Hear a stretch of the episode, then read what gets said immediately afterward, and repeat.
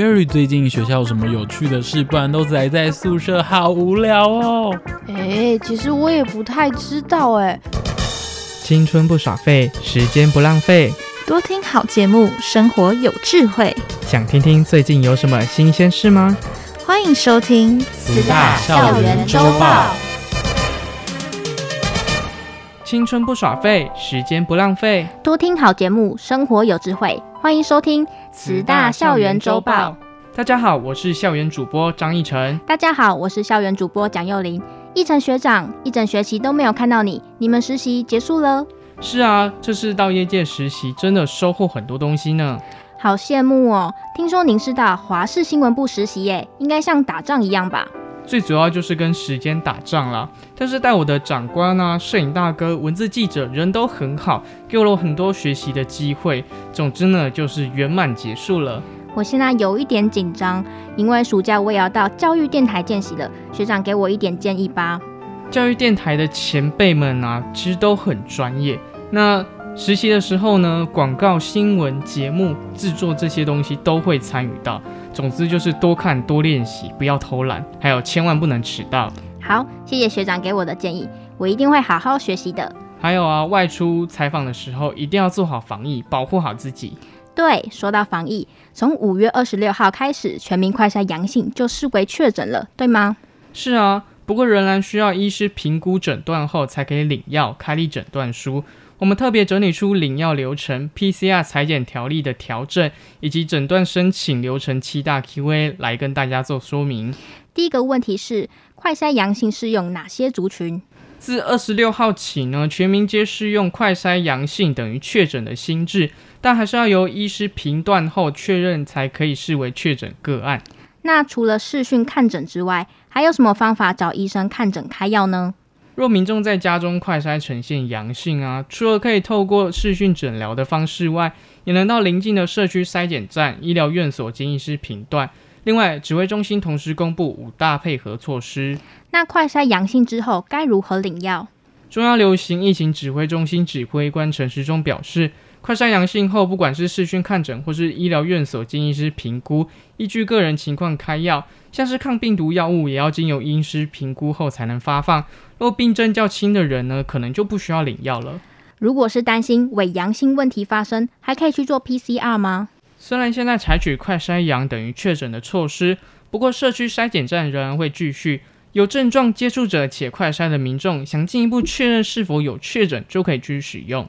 第一点，医师人员执行抗原快筛时，对于快筛结果判断有疑虑的时候；第二点，民众自行进行快筛检测，但是医师与病患对于抗原快筛阳性结果无法达成共识的时候；第三点，快筛阳性之确诊者对于隔离治疗期间有住院需求的时候；第四点，快筛阴性，但是临床医师怀疑为新冠确诊的症状的时候，特别是有新冠重症风险因子的对象；第五点。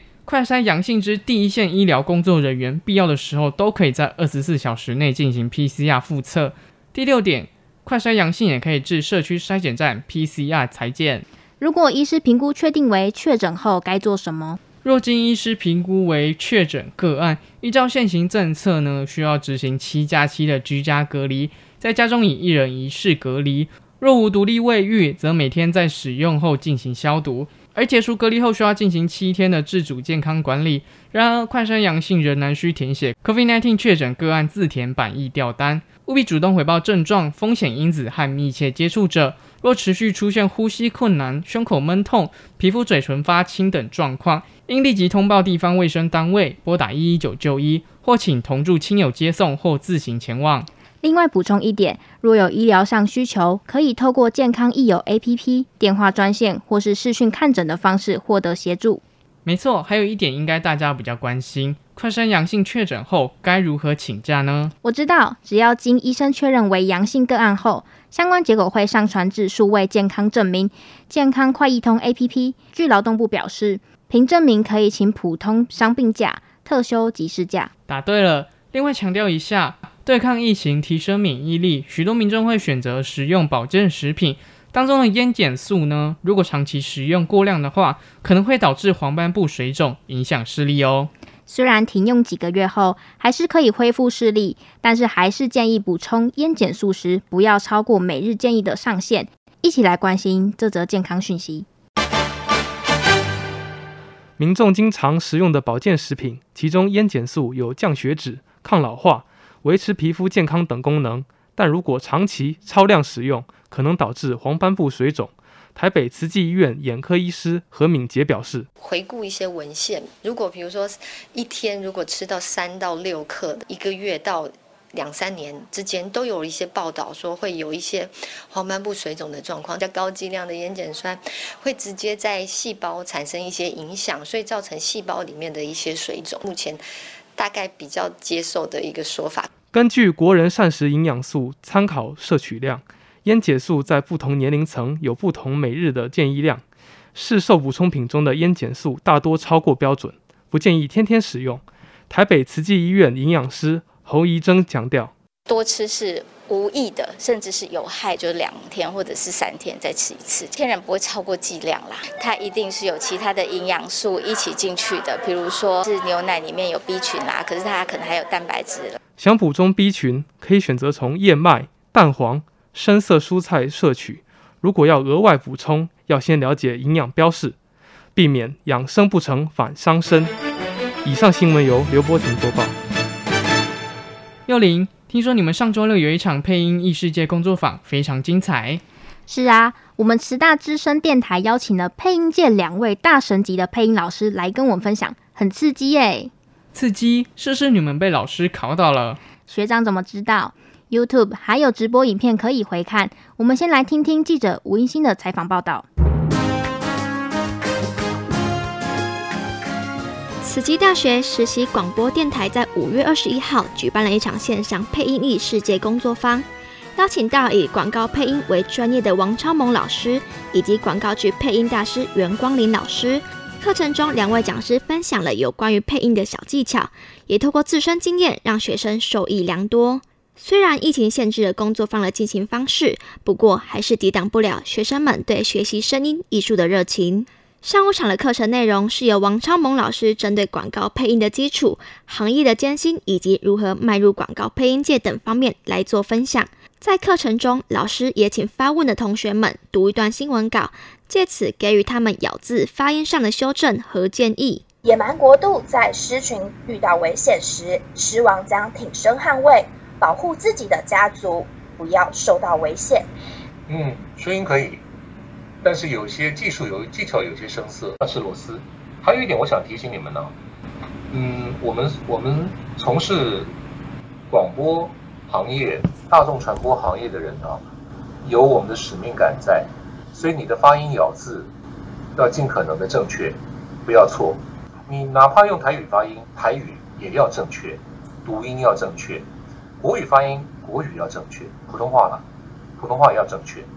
我们有这个社会责任在。如果没有哪个环节能守得住我们最正确的读音，那还有人什么人、什么行、什么圈子可以守得住这个最后的价值呢？王超萌老师以过来人身份提醒学生们要注意保养声带，让自己时刻都保持着最好的状态。他说：“喝水很重要，因为你觉得你快撑不下去的时候。”呃，代表你的声带有点受伤了，喝点温水，不能喝冰水哦，不能喝冰水，不能喝，不能吃冰块或者是什么冷饮之类的甜点之类的，你的声音会耸起来，所以只能喝水，温水。下午场的工作坊则是由资深的广播剧导播袁光林老师来分享声化武器。四小时的课程当中，分享声音演技的四大重点：一是说什么。二是跟谁说，三是为什么说，四是怎么说。在平常说话时，要懂得察言观色。同样一句话，由不同的语气讲出来，就会带给别人不一样的感觉。话说得好，可以结好缘，但说不好，就会得罪人。因此，袁光林老师告诉大家，说话是一门艺术，值得在生活中好好学习。也许有人喜欢声音表演，但对自己的声音没有细心。袁光林老师鼓励线上九十位同学。首先，我们要很感恩啊，这个上天赐给我们一副在世界上独一无二的嗓音啊，没有所谓的声音好不好听，因为我不是声乐，我光听着你声音好听，讲什么听不懂。所以声音好听的人更要努力。而且我声音这个很沙哑呀，没有关系。我这娃娃音，娃娃音很好听，技巧运用好，情绪对，就是好声音。因为我不是，我不是唱歌剧，没有所谓的声音好不好听，只有适不适合。适合的情绪，适合的年龄，适合的身份，说该说的话，声音都好听，否则都是杂音。课程最后，学生踊跃报名演出袁光林老师指导的短篇广播剧，让听者意犹未尽。虽说是线上工作坊，但学生的热情及踊跃度丝毫不减，也给大家一个很好的学习体验。以上新闻由温馨报道。接下来关心医疗讯息，花莲慈济医院自二零一九年起，在国合会的邀请下，展开协助培育友邦史瓦蒂尼的助产士计划。这次有五人来台准备，展开为期十五周的课程，主要着重在高风险产妇的诊断以及如何提升新生儿的存活率。飞越一万一千一百公里，五位史瓦蒂尼的助产师克服疫情远道而来，学习助产学的专业技术。史瓦蒂尼的助产师恩通凯伊斯说。We really do need, uh, to improve. 我们史瓦蒂尼现有的情况真的需要改善，所以来到台湾可以给我们机会，让我们带更多技能回去，所以我们才真的能够处理紧急情况。史瓦蒂尼当地的产妇产前产检不到四次，理想值是十五次，而且新生儿的死亡率将近是台湾的四倍。会使用超音波检查的助产师也仅有个位数。花莲慈院生殖医学中心主任陈宝珠医师表示：“不要小看那个，都是护士啊、哦，可是他们的工作是等于我们这里的住院医师及刚生的主治医师等级，因为他们那个国家全部自然生产都是护士生，不是医生生的。”十五周的课程里，着重在学习透过机器找出高风险产妇，辨别紧急状况及婴儿急救。提升史瓦蒂尼的临床照护知识。史瓦蒂尼助产师菲利普说：“这一趟意义重大，不只是来台湾，我来这里学习知识，不只是要分享给同事们，最基本的也最重要的是帮助我国家的人民。”以上新闻由许倩玲播报。幼林，你知道我们学校的咨商中心最近办了很多活动吗？最近太忙了，都没有注意。有什么课程吗？慈济大学咨商中心举办主题辅导周，以“怦然心动，寻找靠近的感觉”为主轴，分为照片与文字两个线上投稿活动，鼓励大家多多分享。你有兴趣吗？好像很有趣诶，大家一起来了解一下吧。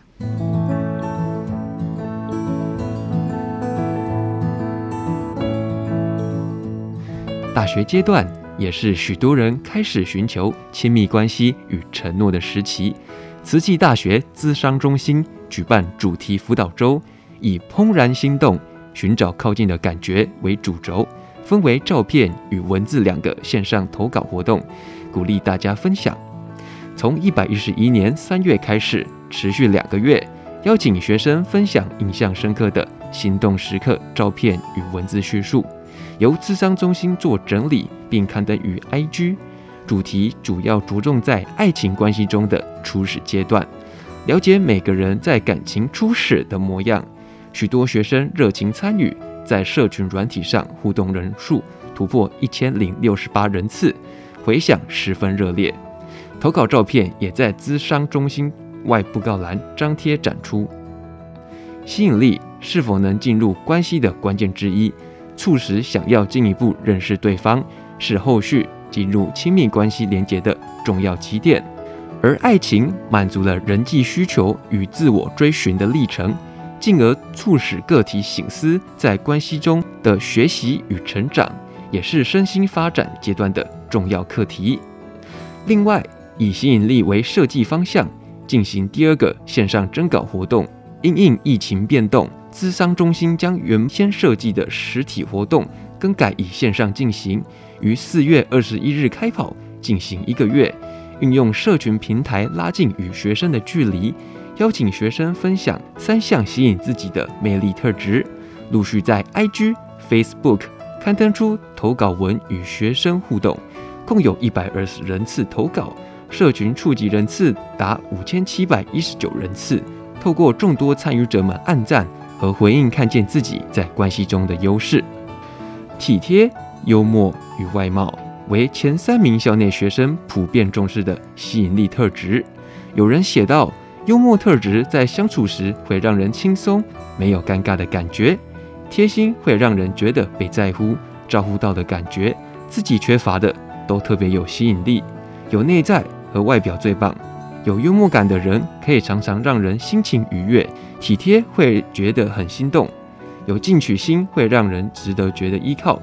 透过活动协助学生觉察自身容易被吸引的特质或价值，使其有机会探索自我以及团体中的异同之处，未来能以更健康的心态及高自尊去发展爱与亲密的能力。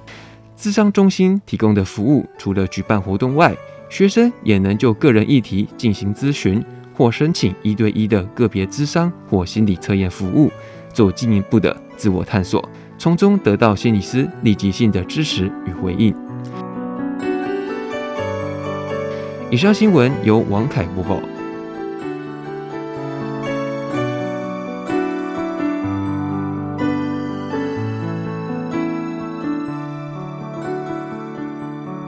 一成学长，我们学校还有一个校园短讲活动，非常丰富哦。我知道，慈溪大学 USR 中心时代永续消费合作社与 SDG 教研总中心共同举办 Let's Talk 校园短讲，每周四中午开讲，希望在校园创办一个舞台，与大家分享花莲在地的精彩故事。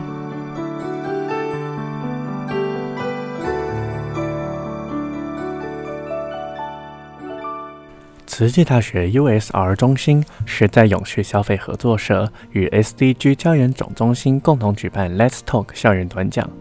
SDG 教研中心邱一如主任表示，希望在校园创造一个舞台，与大家分享花莲在地精彩的故事。慈大师生同仁卧虎藏龙，也希望借此机会展现大家的才能。这波短讲首先登场的是嘉明部落的后山崛起品牌。慈大师生对嘉明是比较熟悉的。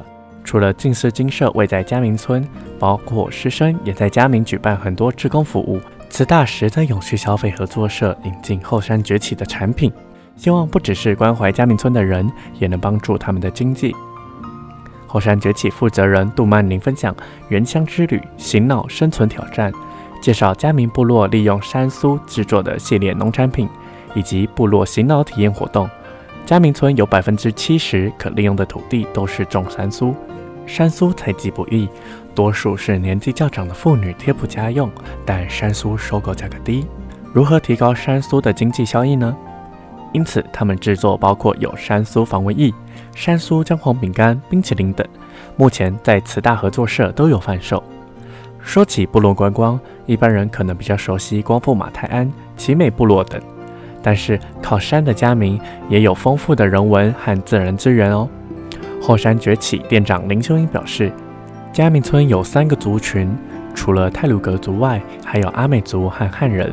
体验活动除了有泰雅族的山林体验，如竹筒饭制作、射箭之外，也有阿美族的传统活动，并带大家到森林里进行冥想等。联合国里山倡议精神着重人类生活与自然的交汇之处，如何促进人与自然和谐共生？SDG 教研总中心邱一如主任表示，嘉明后山崛起的醒脑体验，不仅带领大家认识原住民文化，进入森林里也可以解压。在参与这些活动时，还可以带动当地经济，帮助原住民青年返乡工作。公卫系一年级彭同学表示，如果没有参加这场演讲，就不会知道这些知识。家里住在新北，很少有机会可以进到部落。所以希望大学四年可以多认识花莲的原民文化和生活。紧接着每周四的演讲，还有六月二号喜马拉雅山的美丽与哀愁，看拉达克人如何走下一步。六月九号林下经济部落山苏采集甘苦谈。六月十六号回家的理由，青年返乡与地方创生，场场精彩。欢迎大家周四线上一起听听花莲在地的精彩故事。以上新闻由袁松杰播报。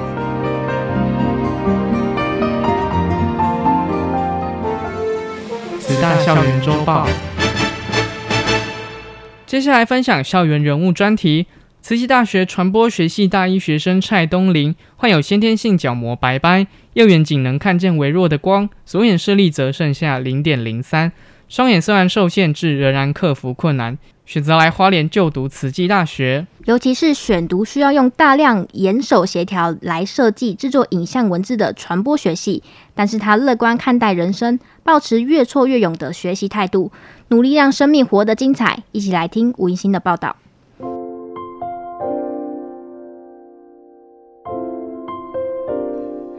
慈济大学大一生蔡东霖患有先天性角膜白斑，右眼仅看见微弱的光，左眼视力则剩下零点零三。双眼虽受限，仍克服困难，选择就读需要大量用眼手协调设计制作影像文字的传播学系。他乐观看待人生，已经保持着越挫越勇的学习态度，努力让生活活得更加精彩。蔡东林分享零点零三的视力，大概就是相机没有对焦时的感觉，眼前一片雾茫茫，只能看得到大物体。虽然视力不好，但他规划好人生方向。为了证明在台湾的视障者，除了按摩这项工作外，还有其他发展的可能性，选择继续上大学，实践自我。蔡东林说：“在未来的规划，其实是想要先顺利拿到两。”个学士的学位，然后能顺利的考上社工师的执照。那之后工作的话，就是希望能找到就是传播跟社工这两个领域都有关的工作。活泼开朗的蔡东林，就学阶段常因视力问题遭受到同侪排挤，但他凭着转念走出阴影，并用乐观的态度看待周遭事物。蔡东林说。我现在觉得说视障对我来讲，它是一个很好的一件事情，它可以变成交朋友的媒介，跟别人看出去的世界也不一样。实际方面来讲，就是有那个身心障碍证明，其实蛮好用，省了不少钱。蔡东林表示，时常提醒自己，人生是条崎岖道路。在哪里跌倒，就要在哪里站起来。尝试后，才会知道自己是否胜任，能够勇敢地走这一段路。以上新闻由吴盈欣报道。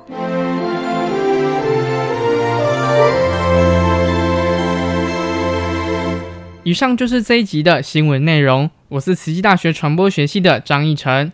我是慈济大学传播学系二年级的蒋佑玲，感谢大家的收听，接下来一起进入校长聊天室。哎、欸，你看校长哎，我们赶快逃！哎、欸，没有了，哎、欸，校长好。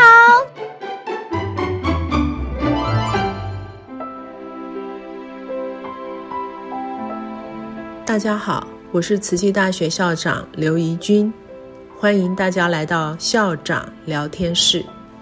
今天和各位教授们谈谈我们身为人师的四弘誓愿。身为大学教授和学者，我们要下定决心立四弘誓愿。立了四弘誓愿，有助成就我们人生的志业目标。什么是四弘誓愿呢？首先是众生无边誓愿度。那么在大学来讲，即使台湾面临少子女化的情况，但是全球还有这么多的学生，有许多的失学者，渴望求学的人数非常的多。如果我们可以善用科技，对不同程度的学生，想方设法线上教学。无远佛界的帮助他进步，这就是誓愿度天下的学生。第二个弘誓愿呢，是烦恼无尽誓愿断。我们可以将人生的经验化为智慧，自己作为老师，我们也要常常提醒自己保持清净无染的心。少欲知足，慈悲喜舍。做老师的要精进不懈，身心安定，也才能够为学生解惑，断除烦恼。所以第二个是烦恼无尽誓愿断。第三个是法门无量，誓愿学，学海无涯。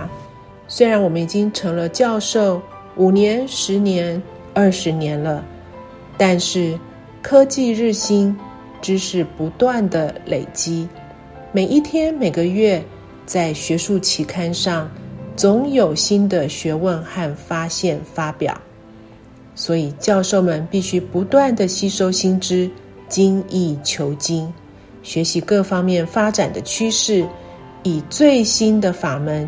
培育未来人才，最后是佛道无上誓愿成。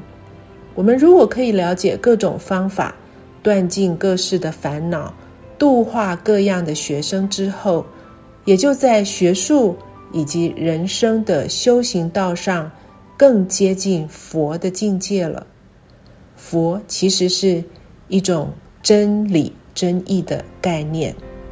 总是要以了脱生死、誓愿成佛为目标，四弘誓愿，和我慈大的教授同仁共勉之。人生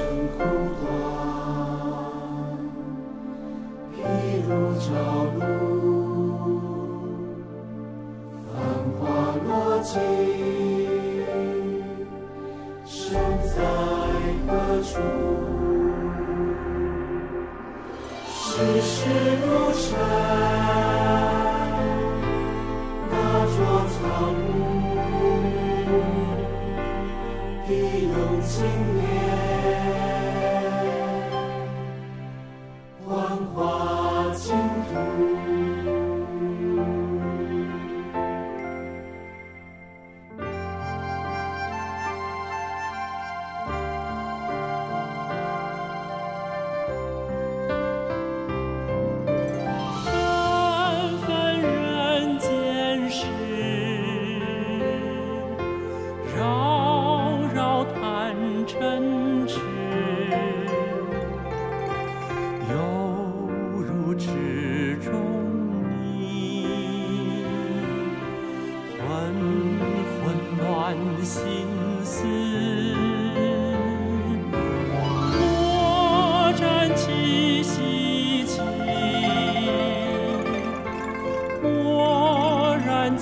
一程。